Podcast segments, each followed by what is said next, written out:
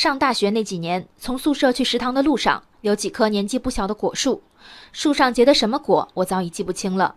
一直记得的是，一到春夏，学校就掏出一摞告示牌，往树上挂的是“果树已打农药，切勿采摘”；地上草坪里插的是“草地已打农药，切勿遛狗”。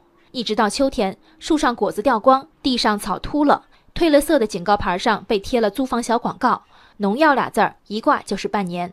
和同学玩手经过。头两年将信将疑，到后来简直想举报学校欺诈。当然，没有证据显示学校从头到尾都没给草地打过药，但打药期要真的长达半年，别说虫子，连草也扛不住。说白了，以打农药其实是爱护小草不要踩踏的粗暴说法。那么，没打农药或者过了药劲儿的草地，到底为什么不让踩？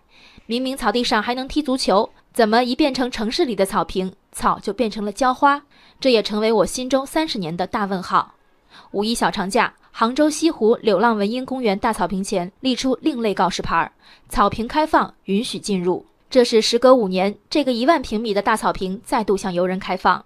西湖景区工作人员说了这么一句话：“如果草坪不让躺，不如改种仙人掌。”这条新闻底下一条获得点赞众多的评论是：“为什么觉得超级感动？”是的，我也觉得超级感动。也是借着这个机会，我终于弄明白了什么草皮是。过去西湖景区大部分草坪是观赏性的冷季型草，不耐踩踏，人躺下去再起身，草地上就是个人形。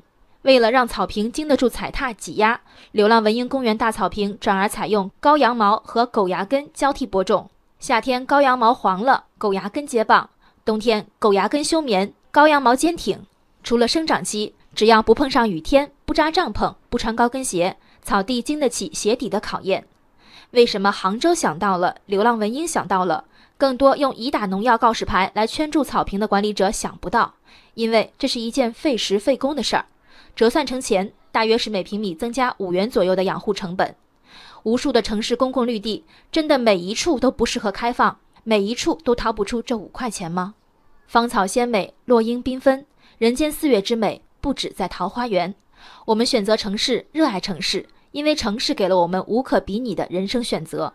但每一个为城市添砖加瓦的我们，多少也希望能在逼仄的楼宇间，比如一小片绿地上，找到故乡的慰藉。水泥冰冷，人的管理却可以有温度。整齐划一、一丝不苟的绿色是一种温度，偶尔参差但承载更多欢笑的绿色是另一种温度。人生海海，见微知著。我是静文，下期静观见。